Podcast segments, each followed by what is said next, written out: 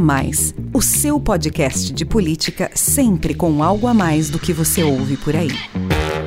Olá, sou Rafael Lisboa e tem início agora mais um episódio do podcast A Mais, o seu podcast que discute política, economia e sociedade sempre com algo a mais para você. O A Mais faz parte da Bússola, que é uma plataforma de conteúdo estratégico, parceria da revista Exame com o grupo FSB. Hoje o A Mais traz aqui para você um debate promovido pela Bússola sobre a busca por mais equidade no mundo corporativo.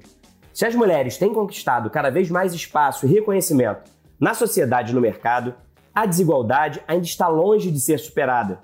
Além de representarem a maioria da população brasileira, elas são mais instruídas que os homens e têm mais acesso ao ensino superior. Mas ainda assim, ocupam apenas 37,5% dos cargos gerenciais nas empresas do país, segundo o último levantamento do IBGE. Os indicadores revelam que as mulheres seguem em desvantagem nas posições de liderança e também ganham muito menos. O rendimento médio delas é 23% menor que o deles. No caso das mulheres negras, a realidade é ainda mais difícil. Elas recebem uma remuneração 55% inferior à dos homens brancos. Ainda que as estratégias de promoção da diversidade e inclusão no mundo corporativo tenham ganhado maior visibilidade nos últimos anos, os números deixam claro que é preciso avançar nesta pauta e evoluir métricas para que as distorções sejam corrigidas e as companhias tenham representada nas suas equipes a pluralidade da sociedade brasileira. Mais equidade no ambiente corporativo significa também mais diferencial competitivo. Empresas com um quadro plural de funcionários, que têm diferentes origens, experiências e histórias de vida, são mais inovadoras e mais capazes de atrair talentos e conquistar novos mercados. Estudo da McKinsey Company mostra que companhias com maior diversidade de gênero em cargos de chefia, tem 21% mais chance de apresentar resultados acima da média. No caso da diversidade étnica, esse número sobe para 33%. Quais são então os principais desafios na busca por mais equidade no mercado de trabalho? Que obstáculos ainda impedem lideranças femininas de avançarem? Qual a importância de ampliar a participação de mulheres nos conselhos empresariais, que dobrou desde 2014, mas o índice ainda é de apenas 14%? Como a agenda ESG pode contribuir para tornar as empresas mais inclusivas e menos desiguais? E o que revela a experiência de executivas que têm contribuído para essa jornada mais diversa do mundo corporativo brasileiro? Essas e outras questões foram debatidas em pouco mais de uma hora de live no YouTube da Exame. Me acompanharam no bate-papo Ellen Andrade, Head de Diversidade e Inclusão da Nestlé, Lídia Abdala, presidente do Grupo SEIB Medicina Diagnóstica, Maíra Abimorad, CEO do Intel, Instituto de Tecnologia e Liderança, e Margarete Goldenberg, CEO na Goldenberg Diversidade e gestora executiva do movimento Mulher 360. Vamos ouvir. Eu quero começar reforçando o prazer que é receber vocês aqui para debater um tema necessário, a equidade de gênero nas empresas, e cuja discussão precisa avançar com urgência. Como eu disse na abertura, os desafios de representatividade das mulheres, que constituem a maioria da população brasileira, ainda são muitos, na sociedade como um todo e especificamente no mundo corporativo. Para dar início então à nossa conversa, eu quero ouvir um pouco mais da trajetória profissional de cada uma de vocês, os obstáculos que vocês tiveram que enfrentar para chegar até aqui e como hoje, a partir das experiências vividas e da posição que ocupam atualmente, como é que vocês têm contribuído para tornar o ambiente empresarial mais diverso e inclusivo. Vou começar com a Lídia, bioquímica que é presidente do Grupo Sabin, empresa fundada há quase 40 anos também por duas mulheres, as bioquímicas Janete Vaz e Sandra Soares Costa, e que hoje continua, ainda bem, sob o comando feminino. As mulheres representam 77% do time da companhia e ocupam 74% dos cargos de liderança. No ranking do Great Place to Work, o Grupo SABE Medicina Diagnóstico figura entre as 10 melhores empresas para trabalhar no Brasil e é considerada a melhor empresa para a mulher trabalhar aqui no país. Lídia, conta então para a gente os desafios enfrentados por você na sua vida profissional por ser mulher e como, à frente do Grupo Saving, você tem trabalhado para promover cada vez mais na empresa uma cultura organizacional, inclusive diversa, o que não é necessariamente realidade no mundo corporativo brasileiro, e a gente sabe disso. Bem, Rafael, é, sobre a minha trajetória né, e minha carreira, tenho formação na área de saúde, na área médica, e fiz toda a minha carreira na área de saúde, atuo no setor, é, no mercado de trabalho há 23 anos. E claro que hoje, né, a gente tem fóruns e momentos de discussão como esse que estamos tendo aqui, há 20 anos atrás, não tínhamos nem isso, né? Então era um, era um outro momento com muito mais desafios, sobretudo pelos tabus que a gente enfrentava nesse tipo de discussão. Eu digo que eu tive sempre, né, muita luz no meu caminho, tive sempre muito, muito rodeada de mulheres fortes, desde a minha mãe, é que eu vi trabalhando é, e criando filhos e, e, seguindo, né, a vida em todas as suas jornadas, até chegar ao SEIB, né, onde eu onde eu fiz minha carreira e tendo é, exemplos tão fortes como a doutora Janete e a doutora Sandra, que são as fundadoras da empresa. Então, quando eu olho para o ambiente da empresa, onde eu iniciei minha carreira há 23 anos como trainee, eu digo que é claro que eu fui muito feliz, né, de ter, é, de ser rodeada por um ambiente que já que já estimulava, que já era natural e espontâneo a valorização da mulher, a, a, a, o papel da mulher no mercado de trabalho. E eu acho que o principal para nós mulheres é, no mercado de trabalho, que é o conceito de que é, tirar a, barreira de que a mulher ela tem que estar sempre escolhendo. Eu tenho que escolher se eu vou casar, se eu vou iniciar uma vida nova, né, com meu companheiro e um projeto no, no trabalho. Eu tenho que escolher se eu quero engravidar e ter filho e assumir um cargo de liderança, entrar num processo seletivo. E eu digo que este talvez seja, é, na minha trajetória, muito forte porque eu não tive que fazer essas escolhas ao longo da minha carreira, porque dentro do SEIB isso acontece de forma muito natural e espontânea, sendo claro de forma genuína, é que eu acho que é o principal. Aqui as mulheres não precisam ter o receio de se eu vou engravidar, se eu estou no momento de querer ter filho, eu vou perder algum time da minha carreira, eu vou perder uma oportunidade de ser promovida, de participar de um projeto importante. Mas ao longo da minha trajetória, e que é ainda hoje, né, há 20 anos era muito mais, e que hoje a gente ainda vê que são esses indicadores que você citou aí na abertura, o quanto, sobretudo nas posições principais e altas lideranças da empresa, a presença da mulher ainda é é, muito menor.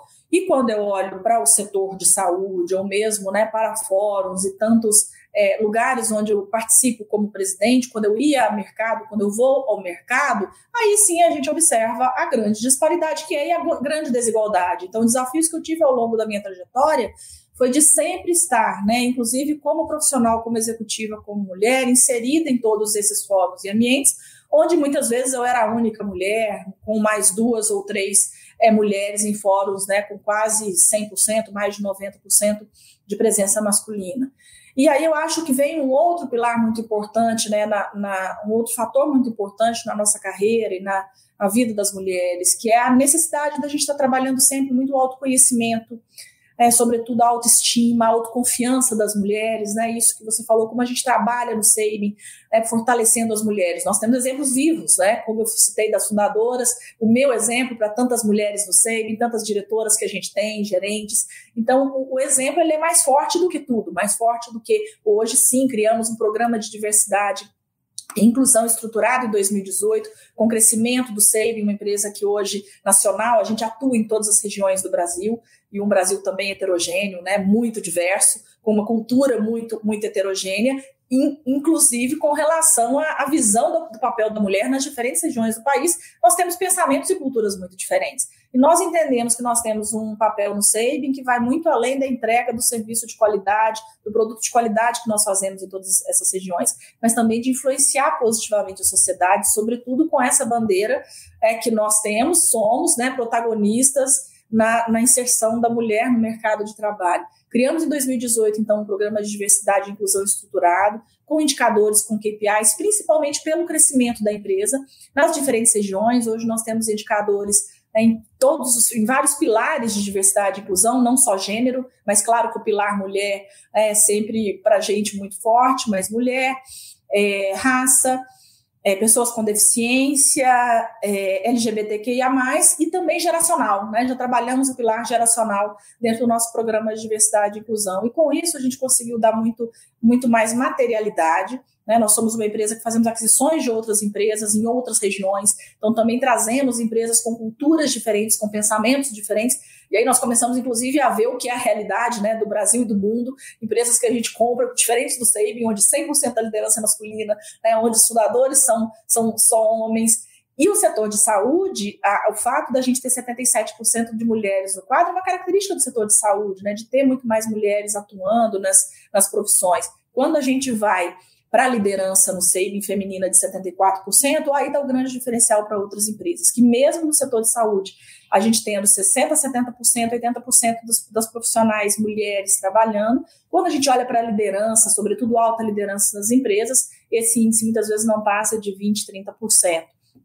Então, a nossa forma né, de estar tá atuando dentro do saving, dentro da empresa, é garantindo que em 100% das áreas do saving, aí, aí eu estou falando de todas as áreas, áreas que normalmente são predominantemente masculinas, transporte, tecnologia, nós temos em todas elas é, muitas mulheres presentes, a, a, a, coordenadora, a líder da nossa área de transportes é uma mulher que lidera um grupo de 100 é, motoristas e motoboys, e, e, mostrando de fato que é possível a mulher de fato estar inserida nos diferentes, nas diferentes áreas, com diferentes formações, é, e sim com, a mesma, com as mesmas competências, com as mesmas entregas e resultados é, que os homens. Eu acho que isso é o principal quando a gente fala de posicionamento do grupo e, sobretudo, de conseguir influenciar outras mulheres. Para que, assim como eu um dia né, tive a capacidade de de sim ter autoestima, confiança, é, como eu disse muitas vezes em fórum onde, onde as mulheres eram minorias, mas eu nunca me senti é, é, inferiorizada né, por, por este motivo. É, e nunca me conformei também, né? Por isso que sigo sempre aí, né? Junto com, com tantas outras outros movimentos e, e, e tantas amigas e colegas com, nessa bandeira de, de trabalhar pela equidade de gênero. Obrigado, Lídia. Você falou aí dessa questão do exemplo. De fato, o exemplo é uma ferramenta poderosíssima quando a gente pensa em termos de representatividade, né? Quando outras mulheres se veem ali representadas em cargos de alta liderança, isso mostra que o caminho é possível e que não dá para se acomodar como você não se acomodou e não se conformou, enfim, com tanto preconceito e discriminação que o mercado ainda apresenta. Vou falar agora então com a Ellen, que é a Head de Diversidade e Inclusão da Nestlé no Brasil. Em 2020, a empresa criou o Centro de Competência e Gestão de Pessoas dedicado a diversidade e inclusão, com estratégias e programas voltados para debater questões de gênero e também raça, LGBTQIA, etarismo e pessoas com deficiência e tentar assim eliminar barreiras que possam impedir o acesso às oportunidades. No ano passado, a Nestlé assinou os princípios de empoderamento das mulheres, plataforma da ONU Mulheres do Pacto Global, com diretrizes para igualdade de gênero nos negócios. Ellen, conta então para a gente também um pouco dos obstáculos enfrentados por você na carreira e como agora, à frente do Departamento de Diversidade e Inclusão da maior empresa de alimentos do mundo, que está há 100 anos aqui no Brasil, você tem tido a oportunidade de contribuir para ampliar a pluralidade e a representatividade no ambiente corporativo. Diferente da Lídia, é, que fez uma carreira, né, desde trainee até uma posi a posição agora super senior que ela está, eu tive, numa mesma empresa, né, eu tive a oportunidade de estar em empresas diferentes, é, com culturas diferentes, em momentos diferentes. Nunca fui é, trainee, acho que trainee é uma ótima oportunidade para liderança, mas eu não fui trainee, eu entrei no mundo corporativo e sempre em grandes empresas numa posição que era menor do que hierarquicamente do que analista júnior, que é uma posição de instrutora de treinamentos. Então eu fui de instrutora de treinamento a analista júnior, pleno, sênior, especialista, coordenadora, gerente, sênior, executiva. Então eu passei por todas as cadeiras, não pulei nenhuma etapa, trabalho no mundo corporativo há 20 anos é, e tenho o prazer agora, a responsabilidade de estar à frente do Centro de Competência de Diversidade e Inclusão da Nestlé, que é, de verdade, é, eu falo sempre isso, acho que as pessoas estão cansadas de ouvir isso nas lives, que eu escolhi a Nestlé antes da Nestlé me escolher. Eu falei isso para o nosso presidente, porque é verdade. É, quando eu decidi trabalhar na Nestlé, eu mandei um e-mail para o presidente da Nestlé que nunca tinha me visto na vida. mandei uma notinha para ele dizendo eu quero trabalhar aí é, e por quê. E aí ele encaminhou para o vice-presidente de recursos humanos, foi, passou bastante tempo, eu participei de, de várias conversas na Nestlé, até ser contratada e ser convidada para estar à frente do Centro de Competência de Diversidade e Inclusão. Mas na minha carreira, nesses 20 anos, como eu disse, eu não pulei nenhuma etapa. Então, é, sempre tem que se provar e se provar de novo. Eu acho que a mulher é, vive numa luta incansável de mostrar nossa competência, o nosso valor, como a gente pode contribuir, que os resultados da empresa vêm por é, pensamentos e formas diferentes, que a gente, tanto as mulheres, a população LGBTQIA, as pessoas com 50 mais, as pessoas com deficiência, sem deficiência, negros, é, de qualquer raça, brancos, indígenas, eu acho que a mistura de tudo isso que tem o Brasil faz com que a gente seja mais forte. Então, o Brasil é uma potência gigante com uma capacidade imensa de ser é, líder aí no mundo, mas a gente despreza todo esse talento por conta dos nossos preconceitos que nos limitam imensamente. Então, minha carreira não foi fácil, mas eu sempre tive empresas é, que respeitaram é, não só a diversidade, mas que tinham é, questões éticas muito importantes. Eu já fui liderada por homens, eu já fui liderada por mulheres, e igualmente aprendi com os dois, e igualmente me senti apoiada. Né? Então, eu acho que eu tenho, sim, um privilégio de ter estado em ambientes é, muito saudáveis né, para uma carreira de qualquer pessoa. Óbvio que às vezes é difícil em qualquer lugar, né? Às vezes você a sua performance não está boa, às vezes você pessoalmente não está bom, mas se você está num ambiente ético, é, tudo isso é, te ajuda a conseguir superar esses momentos difíceis. A Nestlé, ela começou com o tema de diversidade e inclusão há muitos anos, né? A gente já tem exemplos muito importantes. A gente tem a fábrica de Montes Claros, que é um orgulho gigante, que já nasceu com esse olhar de inclusão e 50% do quadro de uma fábrica é composto por mulheres. Né? Então, a fábrica, centro de distribuição, é, motorista de empilhadeira ou motorista carreteira, eu acho que essas posições são estigmatizadas. E aí, essa nossa fábrica, que é um orgulho, e temos outras fábricas que têm né, a equidade de gênero, mas a de Dolce Gusto já nasceu com esse propósito importante. A gente tem avançado e a gente tem metas, é, tanto para a contratação de mulheres, no geral, para mulheres em posições de liderança e para mulheres em posições executivas. Né? Então, as metas sim são importantes e elas não são discriminatórias. As metas são importantes para a gente equilibrar um cenário que foi é, pela estrutura da nossa sociedade não respeitado é, durante muitos anos. Então, as metas é sempre um tema polêmico, mas nós temos metas para mulheres e os nossos resultados vão muito bem. As metas são super importantes, as métricas mostram isso, porque é, a gente vive numa sociedade é, atravessada aí por machismo estrutural, por racismo estrutural. Então, as políticas afirmativas elas são fundamentais, porque caso contrário, a gente vai continuar reproduzindo essa lógica machista, racista e que carrega uma série de preconceitos. E como eu disse até na abertura, tem um estudo importante da McKinsey que mostra que quando existe essa, diversi essa diversidade é, de gênero, essa diversidade étnica, isso é bom não só para a sociedade, porque você tem ali representada a pluralidade das diferentes, da, da diversidade da, da, da sociedade, mas é um diferencial competitivo, né? Como você disse aí, né, Ellen? Assim, uma das potências do Brasil é essa mistura toda. A beleza do Brasil está na sua diversidade, porque é, quanto mais diverso é o quadro de funcionários de uma empresa, mais criativo é esse quadro de funcionários, porque cada um traz seu background e pode responder de uma maneira mais interessante, customizada, as diferentes questões que são complexas e são, e são aí desafiadoras. Se a gente aproveitar todo o potencial humano que o Brasil tem, né, é, sem dúvida os nossos resultados como empresa e como país serão melhores. É isso. E tanto a Nestlé, que a Ellen falou agora, quanto o Grupo Saving, é, que a Lídia conversou com a gente agora no início do bate-papo, fazem parte do movimento Mulher 360, que é uma associação independente sem fins lucrativos que nasceu em 2011 e reúne hoje cerca de 100 empresas e instituições comprometidas em promover a equidade de gênero e, consequentemente, o aumento da participação feminina no ambiente corporativo brasileiro. A Margarete, que está aqui conosco, é gestora executiva do movimento e também CEO da Goldenberg Diversidade, que é uma consultoria especializada, como o próprio nome diz, em diversidade e também responsabilidade social.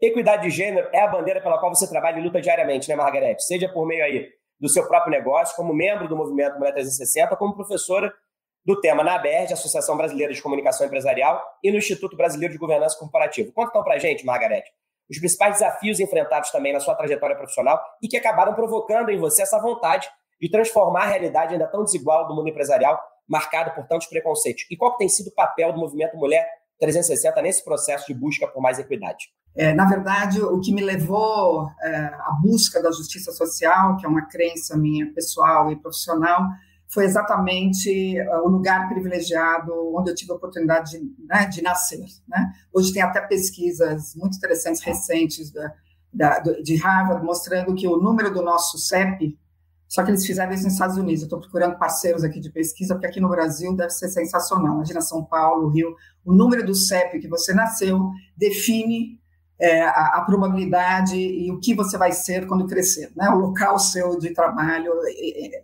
e, o quanto isso é significativo. O meu CEP é, era, sempre foi privilegiado, sou de uma família de classe média, família, sou uma comunidade judaica, né, que a gente tem é, uma estrutura e eu tive oportunidades é, especiais de, de qualificação profissional, pouquíssimas barreiras, é, e eu consegui furar essa bolha, enxergar que o mundo não era esse meu mundo, aos 14, 15 anos. Sempre fui uma menina super idealista, é, e eu comecei a fazer trabalhos voluntários, na época existia a FEBEM, né? eu, eu comecei com voluntariado dos 15 aos 18 anos, é, na FEBEM, e descobri um mundo que eu não conhecia até, porque era, eu, vivia numa bolha muito protegida, né, de escolas, da comunidade, onde eu circulava, os clubes, e aí eu, eu imediatamente, esse trabalho me deu a clareza eh, das inequidades sociais eh, do nosso país e definir que a minha carreira ia ser nessa linha. Né? Meus pais nunca entenderam muito bem, aliás, eles já faleceram,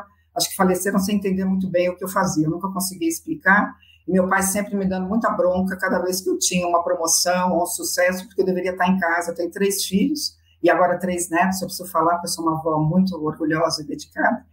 É, e sempre ele falava, você deveria estar em casa cuidando das crianças, né? E não é, viajando mais. Ele me chamava de caminhoneira. Veja o tom machista aqui. nunca, nunca dirigi caminhão nem trabalhei no setor automotivo. Mas a impressão que ele tinha e a leitura que ele fazia é que eu pegava muito hard na minha vida profissional e que isso era masculino, eu não precisava disso, né? Então, assim, era um ambiente machista, classista, sexista, somado a todo o amor que a gente tem pelos pais, né? Então fica essa, eu nunca consegui mostrar esses ideais. E aí ao longo da minha carreira é, eu percebi que eu deveria é, me formar. Eu sou psicóloga, educadora, especialista em direitos humanos, é, com foco nessa promoção da justiça social. E comecei a buscar caminhos. O meu primeiro caminho foi um trabalho de 15 anos que eu tive com o Instituto Ayrton Senna, né? Ayrton Senna, não sei a idade de vocês, às vezes eu tenho que explicar para alguns jovens que Ayrton Senna foi mais do que um piloto de Fórmula 1 então, dependendo de quanto vocês forem impactados pela carreira do Ayrton Senna, vocês sabem o ícone que ele foi é, para o Brasil, né, enquanto mito. É, e eu, junto com a família Senna, desde o início, comecei como voluntária, saí de lá como é, diretora executiva, formei a equipe, porque eu achei que é, esse trabalho indireto, né, de organização não governamental, atuando para a qualificação da educação pública brasileira, a gente atendia na época um milhão e meio de crianças, seria uma forma de contribuir. No meu trabalho no Instituto Ayrton que tinha, eu era também responsável por captação e parcerias, é, conseguia captar quase 60 milhões de reais por ano, isso eu estou falando de 2015, né, 2016, é, eu percebi que, que, tinha uma força ainda mais motriz, uma, uma, uma força ainda mais, é, que eu poderia caminhar ainda mais rápido para a promoção da equidade, de oportunidades e justiça social, que era a força transformadora das empresas. E aí eu falei, opa, acho que aqui a minha contribuição vai ser maior. Aí saí do Instituto Ayrton Senna, estruturei a Goldenberg Diversidade, porque eu acredito é, muito, e tenho comprovado isso na prática, que num país como o nosso, um dos mais desiguais do mundo, é, o papel social das empresas é fundamental. E que se eu, enquanto consultor e expert nesse assunto, pudesse orientar, estimular, engajar, é, fazer intercâmbios e espaços coletivos de debate, eu poderia acelerar essa contribuição na direção certa das empresas. Né? Assim, eu estruturei a consultoria, é, então nós estamos há mais de 20 anos no mercado, comecei com essa área de responsabilidade social e direitos humanos, o tema diversidade e inclusão invadiu a pauta dos direitos humanos aqui no Brasil né, nos últimos 8, 10 anos, de forma mais forte é, nos últimos dois, três anos, e hoje você olha meu portfólio, são mais de 60 empresas de grande porte, a grande maioria mudou o perfil, né? A grande maioria, minha consultoria é em DNI. Então, somando aí essas empresas que eu trabalho na consultoria estratégica, né? Tática e também de comunicação para avançar em todos os pilares de diversidade, então vai muito além de gênero, né? Todos os a questão racial, LGBTQI+, gerações e pessoas com deficiência e todos os outros. Eu também é, tive a oportunidade de ser contratada como consultora para estruturar o Movimento Mulher 360 pelo Walmart, um grupo de empresas fundadoras, que eram oito, e a Nestlé é uma das empresas fundadoras. Eu fiz um trabalho de um ano ali de consultoria, estruturei toda a parte conceitual, os valores, a missão, a, a plataforma de atuação, e teria terminado meu trabalho quando CEOs dessas empresas me fizeram um convite para dirigir o movimento Mulher 360.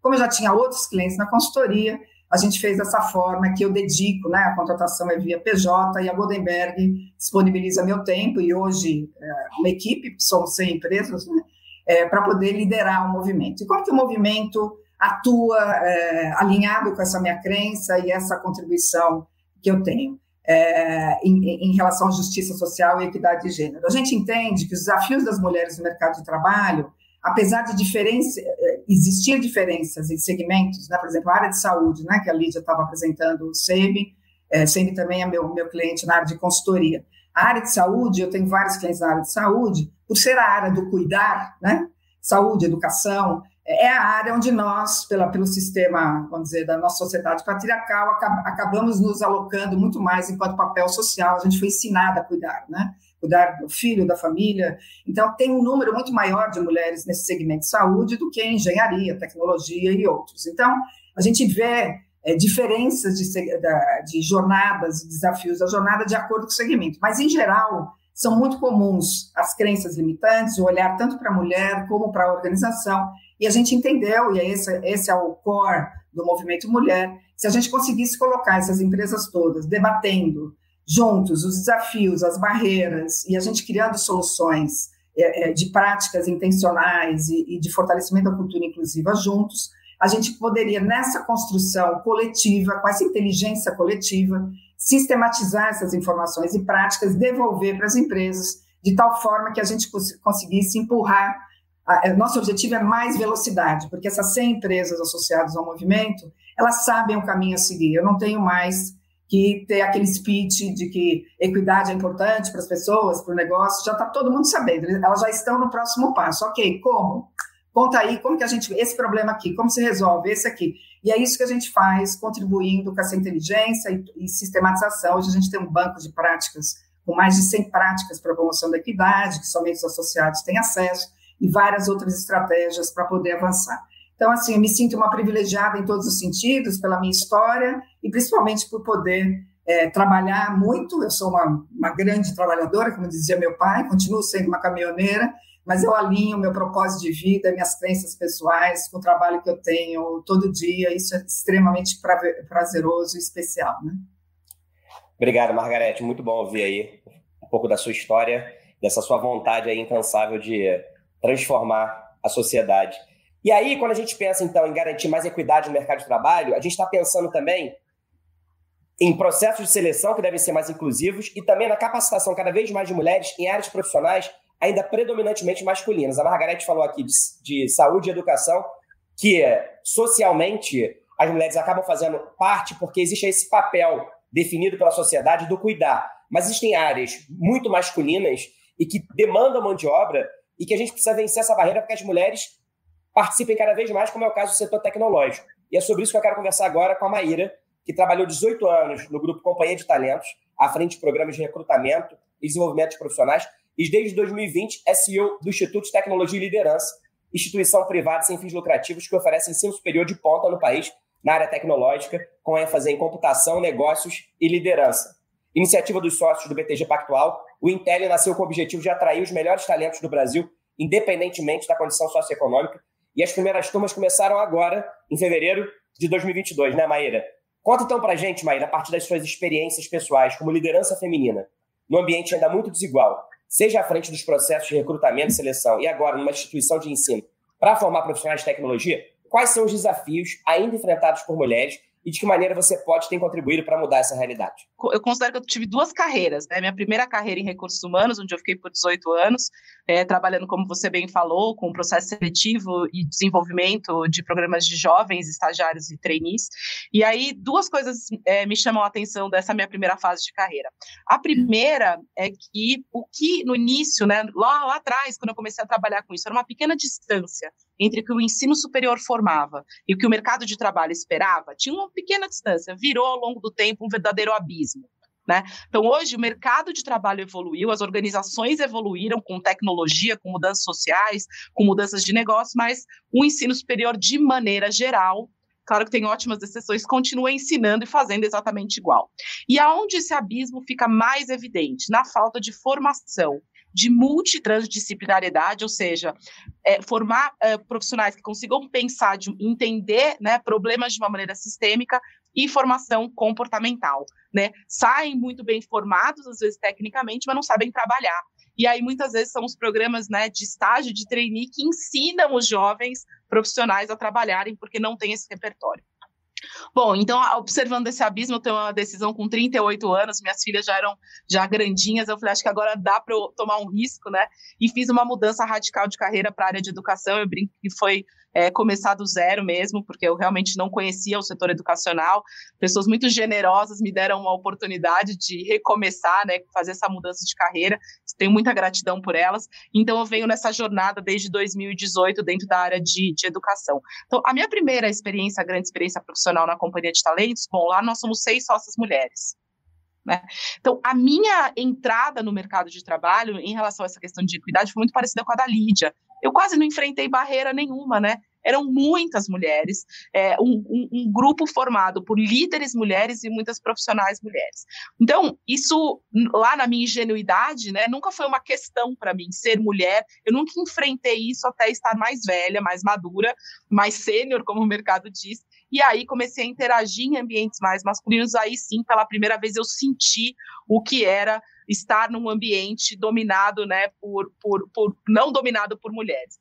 E, e ali eu, acho que o que fez muita diferença é que a minha autoestima profissional ela já estava muito bem construída, né?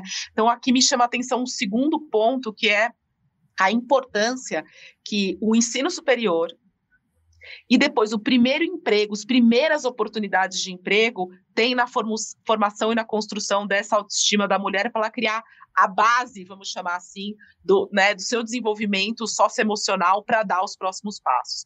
Então, isso é um pouco do que a gente vem tentando fazer a, aqui no Intel, desde lá, né, das nossas ações afirmativas para a inclusão de meninas, e aqui eu chamo de meninas porque são meninas mesmo, de 16, 17, é, 18 anos, que, que iniciam aí sua, a sua a formação acadêmica conosco. Então, aqui, o que, que a gente tem feito que, que tem sido bem interessante? A primeira coisa é que a gente fala aos quatro ventos que aqui a presidente, que sou eu, é mulher, a diretora acadêmica é mulher, a diretora de operações é mulher. Então, hoje, 50% do nosso quadro total de contando todo mundo, é de mulheres e mais de 70% da liderança é formada por mulheres.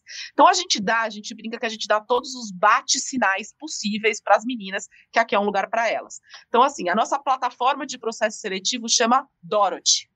A nossa plataforma de ensino chama Ada Lovelace. A nossa biblioteca chama Clarice, entendeu? A gente dá assim todos os sinais que a gente pode para dizer, meninas, aqui é um lugar, é, um lugar para vocês. E acho que a gente conseguiu um sucesso para o primeira turma, a gente está bem contente, né? 27% da, das alunas inscritas são meninas e 25% das matriculadas são meninas.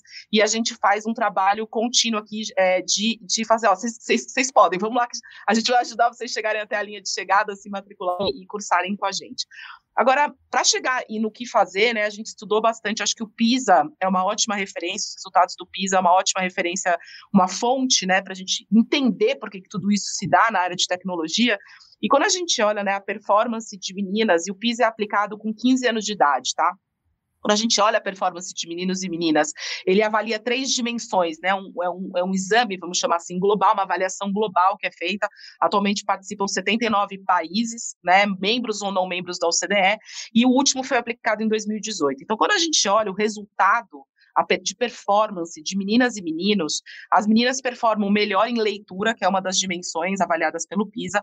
As outras duas, é, ciências e matemática, não há nenhuma diferença significativa em performance das meninas no PISA em ciências e matemática em relação aos meninos. Ou seja, não é um problema de aptidão, não é um problema de, de aquisição de conhecimento quando a gente faz a comparação de gênero. Inclusive, como acho que bem dito pela Ellen e pela Margarete, o maior gap de performance tem a ver com a questão socioeconômica tá? Não tem a ver com gênero. Então, a gente tem ali, com 15 anos, performances muito parecidas. No entanto, quando a gente vai olhar para interesse de carreiras, interesse de carreira, 18% dos meninos têm interesses em carreiras tecnológicas. E só 5% das meninas avaliadas pelo PISA, globalmente, têm interesse em carreiras na área de engenharia, ciência e tecnologia. Então, tem muito mais a ver com criar um espaço, um lugar assim, esse lugar é para vocês, do que necessariamente aptidão, conhecimento ou, ou capacidade, vamos chamar assim, de aquisição de conhecimento para a gente aumentar a participação de mulheres na área de tecnologia. Então, a gente está tentando aqui fazer a, é, fazer a nossa pequena parte, né, não só de inclusão de meninas, mas principalmente de inclusão é, socioeconômica. A gente montou o maior programa de bolsas em instituições privadas né, do, do Brasil. Hoje, mais de 60% dos nossos alunos matriculados são bolsistas e bolsistas integrais, recebem várias, vários apoios para poderem é, estudar com a gente, porque a gente sabe que esse é o delta, né? A tecnologia tem essa é, de poder de fazer essa magia, né? Muito rapidamente faz delta uh, financeiro, né? E, e, e, a pessoa consegue ter uma mobilidade social é, de uma maneira muito veloz por conta da demanda aí gigantesca de, de mercado que, que existe nessa área. Então, então é, isso é o que eu já fiz, que eu estou aprontando ultimamente é, na, é, na área de educação e, e, trabalhando muito fortemente com essas duas agendas aqui no Intel, né? A agenda de inclusão uh, socioeconômica, e aí, como eu falei, fazer delta, né? Fazer essa, essa mobilidade social e inclusão de meninas, que são as nossas duas principais pautas hoje. E, e, eu falo isso com muito orgulho, né? Muita gente me pergunta, nossa, as outras ações afirmativas, vocês não vão fazer? Assim, a gente vai chegar lá, mas a gente quer fazer as coisas direito. E para fazer direito, a gente entende como instituição de ensino, a gente precisa trabalhar uh, essas duas bandeiras primeiro, e é claro que a gente tem um ambiente super uh, acolhedor e inclusivo para todos e todas que, que quiserem fazer parte aqui da nossa comunidade, como professor, como aluno, enfim. Agora eu quero falar com vocês sobre ESG, ou ESG, que quer dizer Environmental, Social and Governance, e é a sigla em inglês usada para se referir ao conjunto de práticas ambientais, sociais e de governança de um negócio. Esses três princípios têm orientado empresários tomadores de decisão tanto na definição de estratégia das companhias quanto na avaliação de resultados. Vocês todos já falaram um pouco sobre ESG sem necessariamente citar essa sigla aqui. A gente sabe que esses princípios eles têm influenciado também a escolha de investidores e consumidores, e a pandemia, ao fazer com que todos nós, indivíduos, marcas e empresas, repensássemos nosso papel na sociedade, nossa contribuição para o outro, acabou fortalecendo de alguma maneira o tema ESG no mercado. Um dos pilares dessa agenda é justamente a diversidade, que é, é o tema aqui também do nosso bate-papo. Vocês acreditam que com a visibilidade que essa pauta vem ganhando desde a chegada do novo coronavírus, a gente tem uma oportunidade aí de ampliar a participação e inclusão das mulheres no mundo corporativo, inclusive em posições de liderança? Primeiro você, Ellen, já que o Centro de Competência em Gestão de Pessoas dedicado exclusivamente a alavancar a diversidade da Nestlé, que está aí sob sua liderança, ele foi criado de maneira estruturada em 2020, ano de início da pandemia. Os desafios trazidos pela Covid-19, que parece então ter fortalecido a importância da pauta ESG, têm contribuído, na sua opinião, para avançarmos em relação à agenda de inclusão? O Centro de Competência, Diversidade e Inclusão, ele começou antes da pandemia, um pouquinho antes. A gente não sabia dessa coisa horrível que ia acontecer no mundo é, antes, né, no momento que a gente estava formando aqui o Centro de Competência de Diversidade e Inclusão. Mas esse momento de pandemia, sem dúvida, mostrou como nós somos vulnerável como mundo, né? É, e como as empresas, as grandes empresas, eu acho que empresas de qualquer tamanho, né? Mas as grandes empresas têm uma responsabilidade gigante é, de influenciar positivamente e da gente se conectar com as pessoas é, em todos os sentidos e com o planeta. Né? A gente tem uma responsabilidade de manutenção dessa nossa casa gigante que é o mundo, que é o nosso planeta, com tudo que tem aqui. E, e, essas empresas, eu acho que com a pandemia, eu, eu acredito que sim, respondendo a sua pergunta, eu acho que a pandemia escancarou tudo num nível é, tão profundo das nossas. Usando uma palavra aí muito comum, né, que as pessoas falam bastante, das nossas mazelas em todos os sentidos, ficou tudo muito evidente. A gente sabia que nós éramos assim, a gente sempre sabe, mas a gente não, não presta atenção muitas vezes e não toma iniciativas para isso. Então, eu acho que como tudo está tão escancarado, a gente tem que fazer alguma coisa. Quem não fazia começou a prestar atenção que tem que fazer, e quem já fazia começou a acelerar. Então, é, nós na Nestlé, nós temos o objetivo de acelerar todas as nossas iniciativas de sustentabilidade, de diversidade e inclusão, Porque como a maior empresa de bebidas e alimentos do mundo, como você disse, nós temos é, uma responsabilidade importante. Óbvio que não é só a responsabilidade da iniciativa privada, das grandes empresas, a gente tem vários é, atores nessa história que precisam contribuir é, e entrar no campo e, e jogar para ganhar, porque eu acho que a gente juntos é que faz a força, né? Não é só o mundo corporativo, mas aqui a gente está falando do mundo corporativo. Então, do nosso é, ponto de vista aqui da Nestlé, nós temos iniciativas é, importantes de sustentabilidade, nós temos uma vice-presidência olhando para a diversidade, para sustentabilidade com esse olhar dedicado. Nós temos, eu, eu respondo ao vice-presidente de gestão de pessoas e de compliance da Nestlé, com uma área específica, né, uma estrutura, orçamento, que é um tema importante. As empresas falam, ah, diversidade e inclusão, nós temos diversidade e inclusão, diversidade e inclusão é estratégica, e você vai ver a área não tem nem orçamento para fazer as iniciativas que precisam ser feitas, né? Então, se é estratégico, precisa ter orçamento. Se é estratégico, precisa conversar com o board da companhia, com o, com o presidente, com o vice-presidente, precisa conseguir influenciar, precisa ter o apoio é, dessas pessoas nas nossas iniciativas, e a gente está conduzindo conduzindo isso dessa forma na Nestlé. Nós decidimos, e de forma global, a gente tem uma estratégia, é óbvio que respeitando todas as comunidades, mas com ações dedicadas a pessoas com 50 a mais, com 29 menos, então a gente tem o nosso pilar de gerações, é, para pessoas com deficiência, para população negra, e isso aí é globalmente, para mulheres e para a população LGBTQIA+. Então, essas cinco frentes é, globalmente e no Brasil, nós temos iniciativas dedicadas a avançar. É, Óbvio que o Brasil, como um país absolutamente carente de muita coisa, tem muita gente que precisa. Então, tem a população é, indígena, a gente tem os refugiados, a gente tem muita gente que precisa.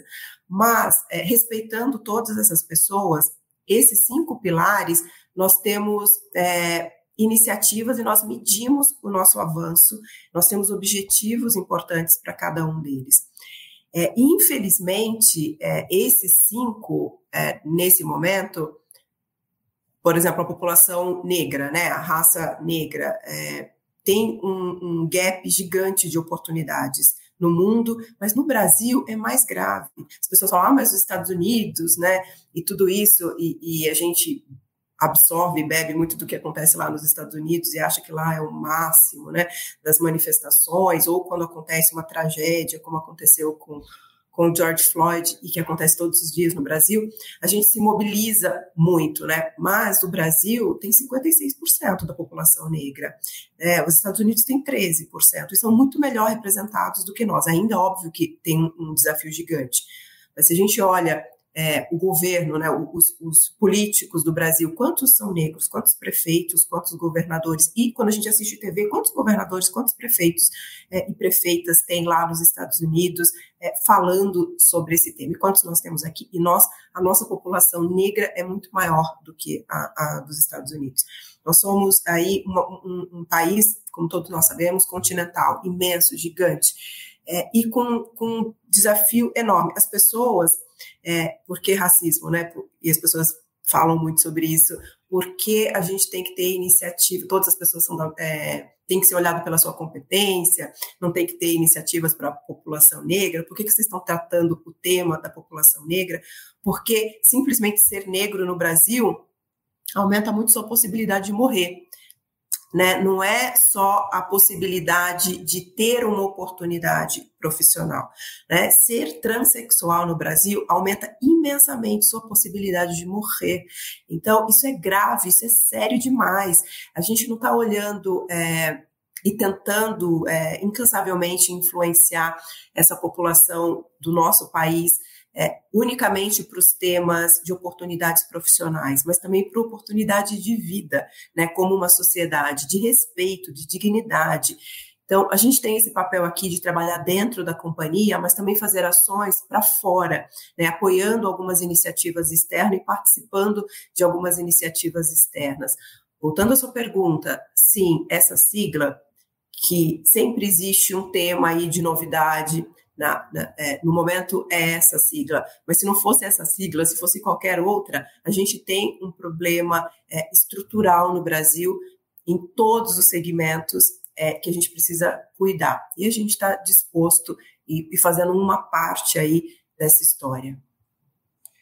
Maravilha, Ellen, muito bom te ouvir. E, e é isso que você falou, né? É, essa questão de meritocracia, ela só existe se todos saíssemos do mesmo lugar né? Mas assim, mas a, a sociedade é atravessada aí por muitos preconceitos e tem grupos que saem de muito lá de trás. Então não dá para dizer que existe a mesma igualdade de oportunidade. E como você mesmo falou, não é nem uma questão só de vencer na vida profissional, é de sobreviver. Né? Existem grupos que têm que tem muito mais riscos de não seguir adiante. Então é fundamental que haja assim programas afirmativos, com ações intencionais e que, como você falou, se essa é uma pauta estratégica, tem que estar ligado, tem que estar ligada ao board, ao C-level, tem que ter orçamento e tem que ser efetiva e estruturada. Agora quero te ouvir, Lídia, em relação ao grupo Sabin, qual é a importância da agenda ISD dentro da empresa e qual é o peso que você considera que ela vem ganhando desde a chegada do coronavírus? Bom, relevância, né? 100%, totalmente importante. A gente fala é, muito sobre sustentabilidade, gestão ambiental, políticas ambientais há muitos anos. Né? A própria atuação do SEIBIN, é, de sempre ter essa visão para responsabilidade social. Né? Nós montamos é, o nosso primeiro programa estruturado de responsabilidade social em 2003, quando a gente implementou esse A8000, que é um selo de responsabilidade social, porque lá a gente já buscava oportunidades de estruturar todos os projetos sociais que o SEIBIN já fazia, começou com as fundadoras, projetos sociais visando oferecer apoio assistencial mesmo, contribuir com a sociedade, de novo, muito além da gente, como empresa, entregar o nosso produto ou serviço, a gente tem que contribuir socialmente, né, com as comunidades, sociedade onde a gente se insere. Nós sempre tivemos essa visão. Então, nós estruturamos todos os nossos projetos sociais em um MOCIP, que é o Instituto SEIB. O Instituto SEIB foi criado em 2005, e ele abraça todos os projetos sociais do grupo. Então, a gente tem diversos projetos sociais que, que não só apoiam assistencialmente inúmeras instituições, é, é, é, apoiando criança, idosos, mas também é, fomentamos muito o ecossistema de inovação social, estimulando o empreendedorismo social, é porque é relevante também não só olhar para a parte filantrópica assistencial, mas também como eu estimulo é, é, é, novos empreendedores né, nesse mercado de trabalho com novas, com novas opções. E a pandemia, sem dúvida alguma, né, veio acelerar muito isso, até pela necessidade da população. Né? Nós vimos tantas organizações, organizações sociais tantas instituições que ficaram totalmente desabastecidas dos, dos recursos que tinham né, durante a pandemia, porque foi, inclusive, desafios econômicos financeiros para muitas empresas, muitas pessoas que contribuíam. Então, nós temos toda a nossa, nossa estruturação de visão social dentro do Instituto SEIB. O Instituto SEIB, nesses 17 anos aí, né, desde 2005, já impactou positivamente mais de um milhão de pessoas e nesses dois anos de pandemia contribuiu muito desde, né, e aqui eu acho que é o que a gente, o que mais nos sensibiliza, que com inúmeros projetos, claro que doamos né, toda a parte de exames para Covid, a gente como uma empresa de saúde, orientações para saúde, mas o que o Instituto Saving foi mais demandado e solicitado, né, muito além das, dos produtos para higiene e tal, foi de cesta básica, alimentação.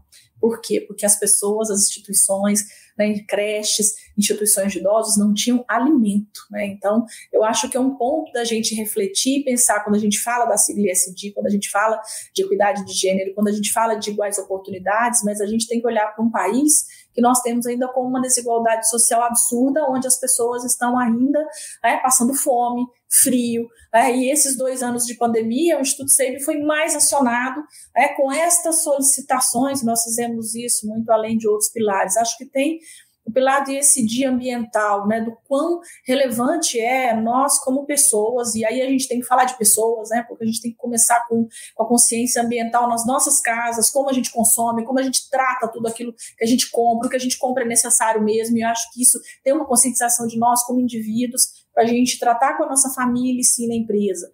Nós trabalhamos né, há muitos anos em inúmeras frentes de projetos ambientais, mas quando nós fomos fazer o projeto da nossa nova sede, nós temos um prédio que é a sede do grupo em Brasília, aqui no Distrito Federal, e nós construímos a nossa sede, é um prédio de 14 mil metros quadrados, onde está o nosso núcleo técnico operacional principal. Quando nós fomos fazer o projeto em 2013, e nós colocamos lá, nós queremos que seja um prédio totalmente sustentável, porque se é isso que nós acreditamos, isso que nós falamos, nós temos que pensar no futuro do planeta e no futuro do nosso negócio, é que de fato está otimizando é, os recursos naturais, água, energia elétrica, e assim nós construímos um prédio que ficou talvez 15, 20% é, mais caro do que, do, que, do que ficaria se a gente fizesse é, com, com as plantas é, convencionais, mas nós falamos é um investimento que ele vai retornar, que ele demore 10, 5, 10 anos a mais para retornar financeiramente, mas nós estamos fazendo um bem o planeta, o prédio ele é todo em vidro, com todos os sistemas inteligentes para uso de energia elétrica, ar-condicionado, água, né? a gente usa muita água no nosso processo produtivo de realização de exames,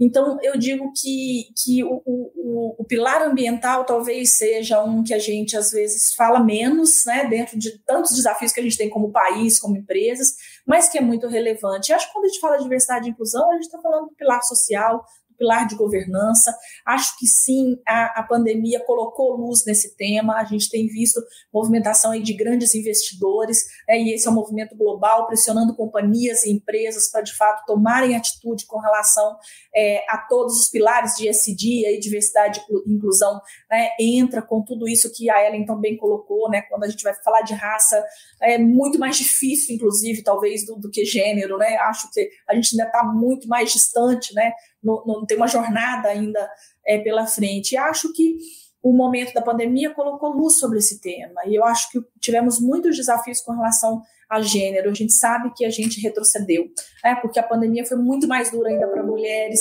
empreendedoras, é, mulheres que tiveram que fechar seus comércios, suas empresas, com muita dificuldade de acesso a crédito, né? muitas vezes por serem microempresárias.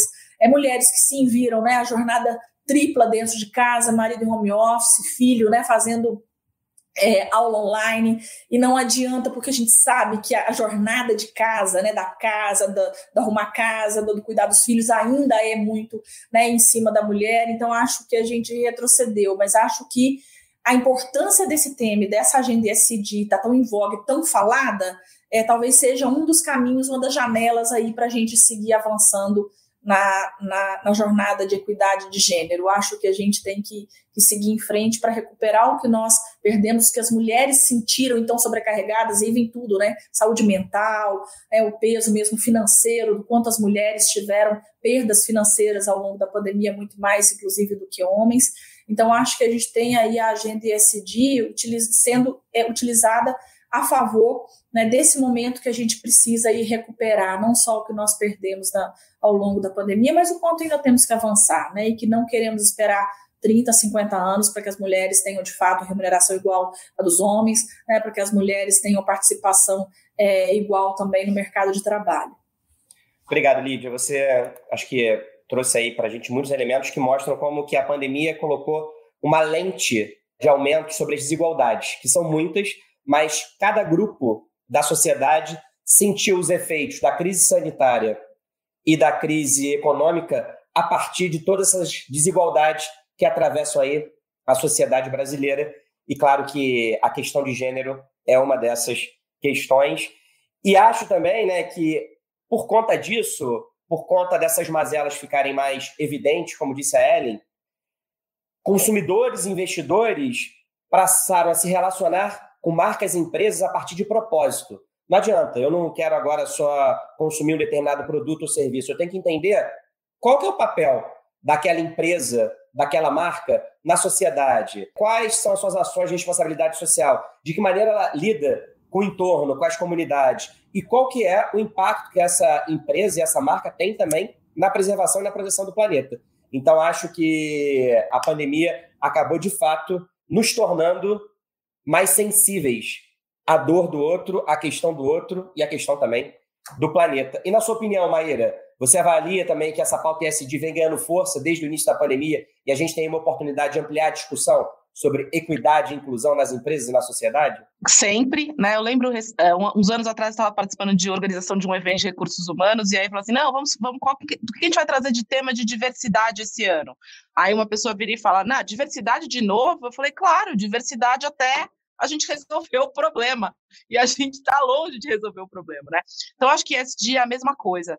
É um termo que existe desde 2004. A gente está quase 20 anos falando desse assunto. E vamos falar mais 20, mais 60. O que eu acho que a sigla ESG ajuda muito é que ela dá um nome e uma estrutura para algo que antes dependia do, da boa vontade ou, do, ou do, do da consciência social, individual do, do, empresariado. A hora que você cria um negócio e fala, isso aqui chama ESG, e o mercado de capitais precifica e valoriza isso, cria-se um incentivo que é muito importante para o mundo capitalista, que é o incentivo econômico. Então, hoje as organizações têm, além da consciência da sua liderança, que é ótimo, ela tem um incentivo, claro, financeiro, de reconhecimento financeiro, né, de atração de capital, e do consumidor que vota com a carteira, né? O consumidor, a hora que escolhe produtos que tenham, né, que sejam de empresas que estejam aderentes a práticas ISD, a gente dá incentivos formais e estruturados para as organizações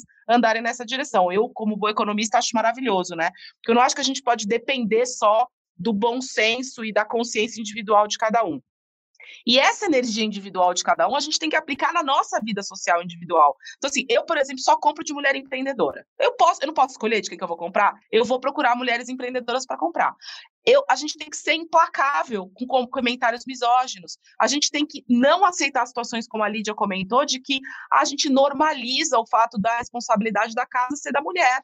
A gente normaliza isso é, um, é a gente tem que, como, socialmente, né, como indivíduos, trabalhar para mudar isso. Então, acho que é energia individual no âmbito social, né, no nosso círculo social, e a energia corporativa alinhado ao conceito aí mais macro de ESG. Obrigado, Maíra. Agora eu quero saber sua avaliação, Margarete. Como CEO de uma consultoria especializada em diversidade e responsabilidade social, pilares da agenda ESG. Você tem percebido o interesse crescente das empresas em relação a esse tema nos últimos dois anos, desde o início da pandemia? Sim, eu não vou, com certeza, eu não vou repetir aí todos os elementos que Ellen, Lídia e Maíra trouxeram, né? É, é, quase uma necessidade do mercado, era o triple bottom line, era o valor compartilhado, e assim a gente veio, né? Eu que tô, tenho carreira jurássica em responsabilidade social, eu acompanhei aí todos esses movimentos, eu acho fundamental, também não é uma crítica, tá? Eu acho que sim, essa nova roupagem ajuda a colocar de novo centralidade na pauta, né? Esses temas relacionados ao desenvolvimento das pessoas e do meio ambiente, desenvolvimento humano e ambiental de forma mais ampla, eles, eu costumo dizer que eles escorregam da pauta estratégica do negócio com frequência, né? Está lá tratando, repente escorrega, está embaixo da mesa. Então, esse, esses esforços são bons para dar centralidade e com certeza ampliou é, nesses últimos dois anos, desde o início da pandemia, todo é, o olhar estratégico das empresas em relação a esse tema, né? É, e, e, especificamente em relação à equidade, por tudo isso que nós falamos aqui, do, do impacto direto em relação a gênero, é, e também porque é uma pressão em todas as dimensões de todos os stakeholders, né? Então a gente falou de alguns aqui. Então, é, é, o próprio colaborador. Não esqueçam que os colaboradores, mulheres, negros e negras, LGBTQI, pessoas com deficiência, cada vez mais nós estamos cientes do nosso, dos nossos direitos. Nós estamos acordando. Né? Muitas pedras que eu tive ao longo do caminho, eu achava que eram pedras da Margarete. Eu descobri que eram pedras das mulheres na hora que eu comecei a estudar sobre isso. Porque antes eu falava, ah, é difícil mesmo, vou ficar aqui é, segurando a bolsa da minha chefe, que eu, eu, segurava muito a bolsa da minha chefe, que, é que ela me punha, ou assinando, ou escrevendo no flip chart, porque minha letra era bonita, porque é assim que as pessoas crescem no mercado. Eu não achava que era uma coisa específica de gênero. Isso aconteceu com a população brasileira. Negros e negros interferiu tanto esse impacto de empoderamento, de ciência dos meus direitos e de, da, é, dos direitos também da não discriminação e da equidade de oportunidades, que aumentou o número de negros e, e pretos e pardos declarados, né? Tem impacto no IBGE e tem impactos nos censos demográficos das empresas, então, né? O, o, fato de eu ser quem eu sou, usar meu cabelo do jeito que ele é, né? Esse respeito que gays, lésbicas, trans principalmente trans, que são o último grupo aí que está se, eu fico até arrepiada quando falo que está se empoderando, está buscando seu lugar. Então, também nós temos profissionais assim, e eles chegam na empresa pressionando. O cliente pressiona por causa disso que você falou, Rafael. É, hoje a gente escolhe mais é, é, os produtos e serviços que nós vamos comprar, além da qualidade do preço e da velocidade da entrega. Eu quero ter alinhado os meus valores pessoais e crenças com empresas. Eu não vou listar aqui, mas tem algumas empresas que, se tiver vendendo uma máquina de lavar por 100 reais, eu não compro, entendeu? Porque a, o posicionamento do CEO e, e, e, outras atitudes não são genuínas e eu não vou é, dar minha força para isso. Então, além do, do, do colaborador a, a, e, do, e, dos clientes, nós temos a cadeia de fornecedores pressionando, porque cadeia de valor é um tema também cada vez mais central, Nestlé, Seib, todas as empresas do movimento têm trabalhado, né? O, o caso Carrefour da morte do Beto em 2020, né, impactou demais a centralidade da pauta em relação à cadeia de valor, né? As empresas falavam: "Não, vou cuidar primeiro dos meus colaboradores, depois eu olho para fora, uma coisa de cada vez". E aí, de repente, se viu que não dá para ser uma coisa de cada vez, que o profissional que é indireto seu com o login da sua empresa é a sua empresa, é a sua reputação, é a sua responsabilidade. E os principais, ah, os acionistas, né? Então é NASA, que é Goldman Sachs, pressionando por isso junto com a pauta ESG, além da sociedade em geral. Né? Hoje, uma das maiores é, áreas nossa de atuação é gestão de conflitos, seja interno ou nas redes sociais. Então, a pauta está aí, presente. Eu entendo você falar de tendências 2022, que é o momento agora de dar intencionalidade, ser genuíno, interseccionalidade. É muito comum a gente estar tá falando de mulheres, né? E a gente pensa em mulheres brancas, héteros, sem deficiência. Então, eu tenho trazido essa porque nós somos maioria dentro desse grupo minorizado, né?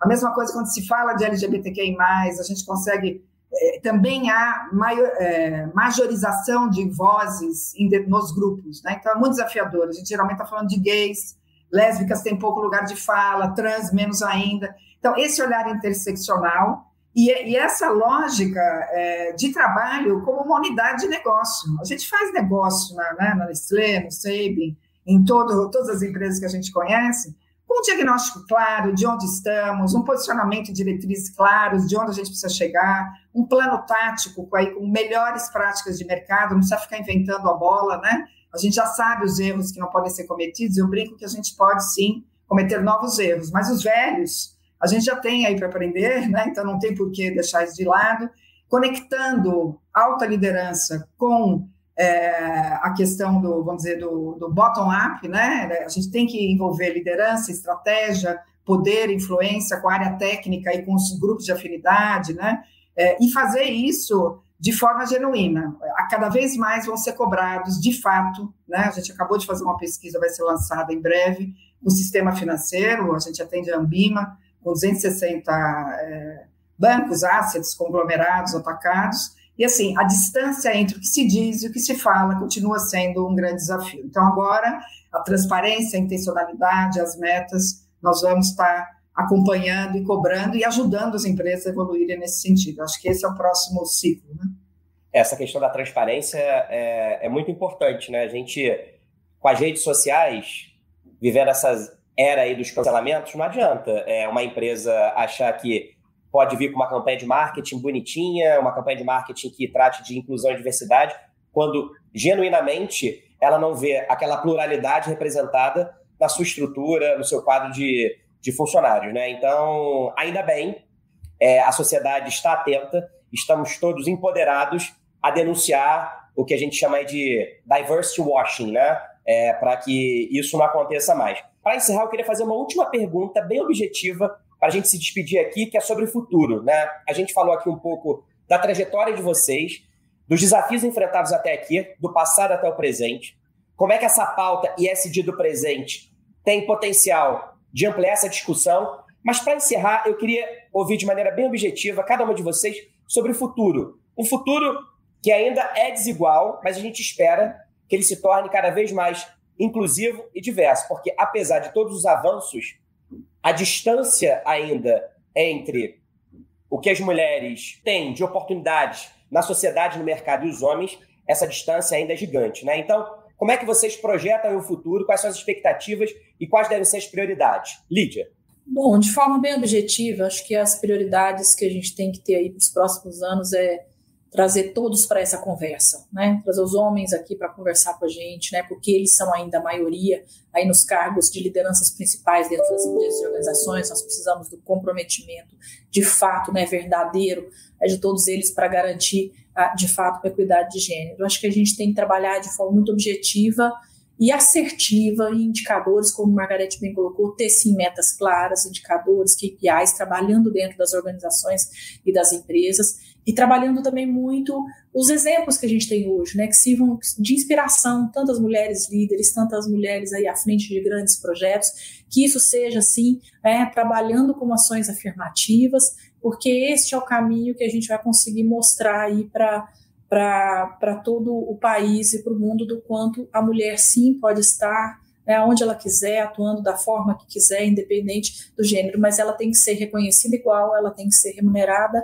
igual, né, tendo de fato as mesmas oportunidades. Eu acho que a prioridade é a gente trazer todo mundo para essa conversa, assim como eu falei de trazer homem para essa conversa de equidade de gênero, trazer todos, né, trazer todos os pilares, olhando para diferentes gerações, né, LGBTQIA+, raça, é trazer todo mundo para a conversa, todo mundo se comprometer com indicadores de, de redução de, de desigualdade. Obrigado, Lídia. Ellen. Bom, eu sigo sempre num posicionamento muito positivo e otimista de que a gente vai chegar lá e que a gente precisa trabalhar para isso. Não adianta a gente ficar esperando porque as coisas não vão acontecer. A gente precisa se posicionar, trabalhar, ter ações práticas para que isso aconteça. Mas o que eu acredito que vai fazer a transformação realmente é a educação. Não tem jeito. As crianças, as meninas que estão na escola, as de cinco anos que já começam a acreditar que tem carreiras que não é para elas, que ali é o maior investimento. Então, na educação básica do Brasil é que a gente consegue fazer as transformações. Nós aqui trabalhamos no mundo corporativo com uma geração que já cresceu de uma forma é, equivocada nesse sentido, estamos fazendo todos os nossos esforços, mas eu acho que o maior esforço é como pai, como mãe, é, nas nossas famílias, na escola, como professores, educadores, que a gente consiga influenciar. Ah, mas a gente está falando do mundo corporativo. Bom, se você está aprendendo isso no mundo corporativo, faz a reunião da escola do seu filho e se posiciona lá também, porque é na educação das crianças que a gente faz essa transformação aí de longo prazo. É isso, muito obrigada, viu, pelo convite. Obrigado a você, Margarete. Olha, eu também sou poliana, né? Costumo me chamar de poliana às vezes. Eu não sei se isso é um elogio ou não, ou é uma crítica. Mas acontece o seguinte, gente, são mais de 27 anos trabalhando com causas, né? Se eu não consigo enxergar o meio copo cheio, eu não consigo é, acordar no dia seguinte para trabalhar. Então, assim, eu vejo, sim, avanços.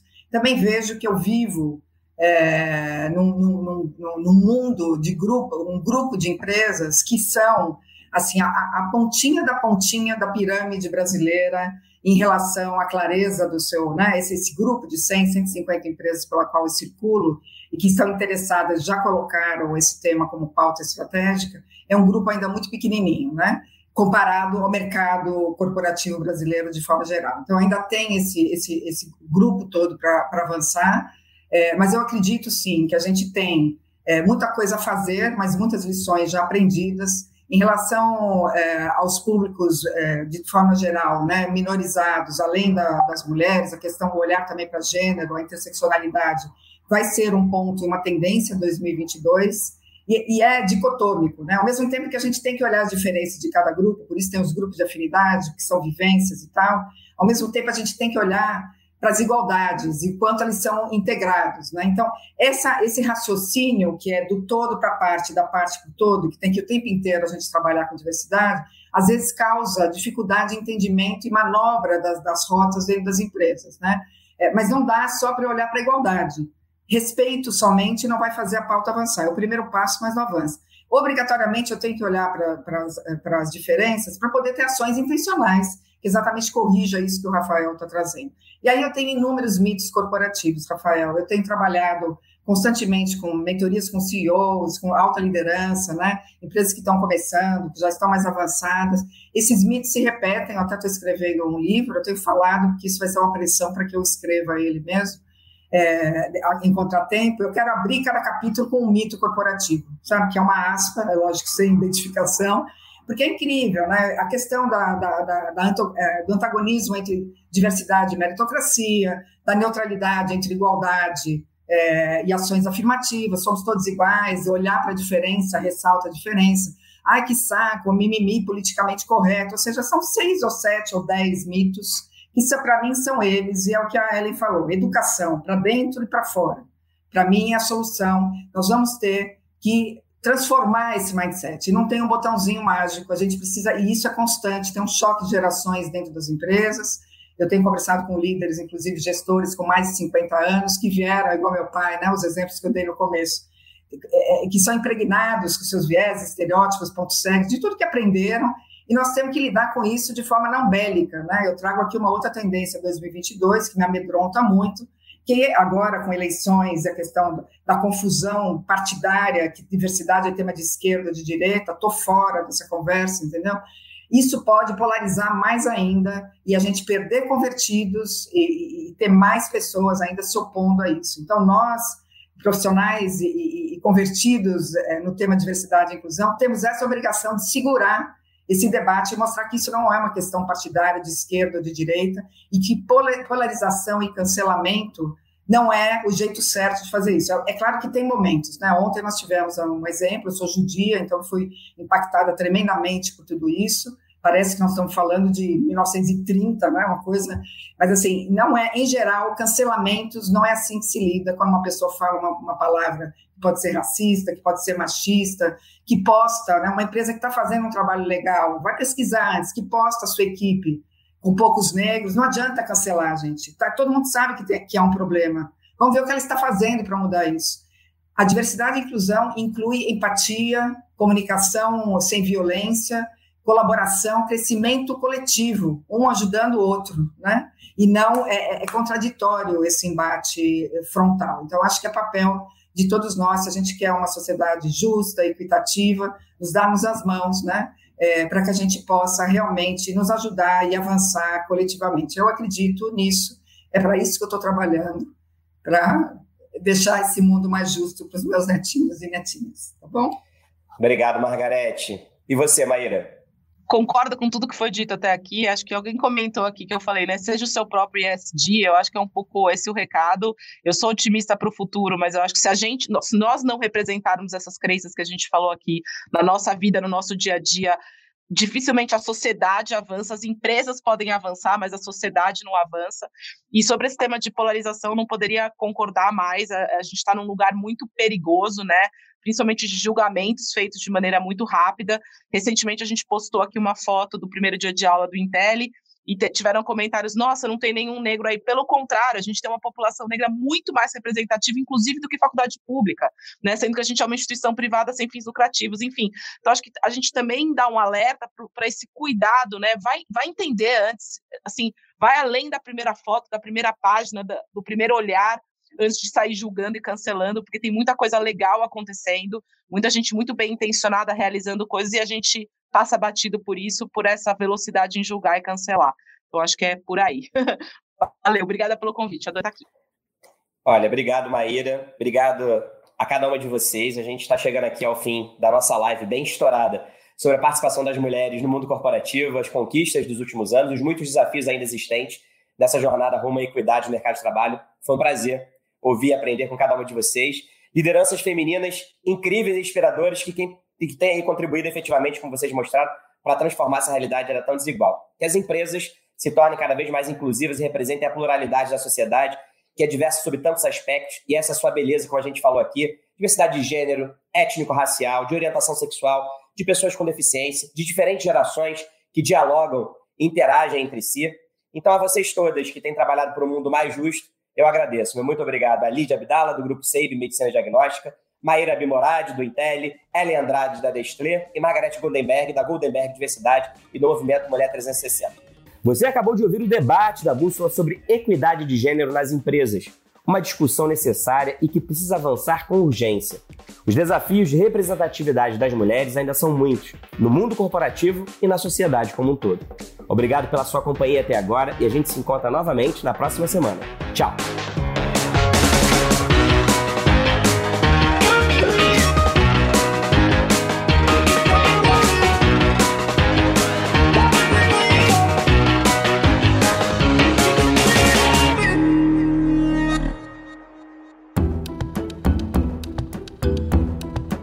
Na edição Guilherme Baldi, este podcast faz parte da plataforma Bússola, um produto do grupo FSB.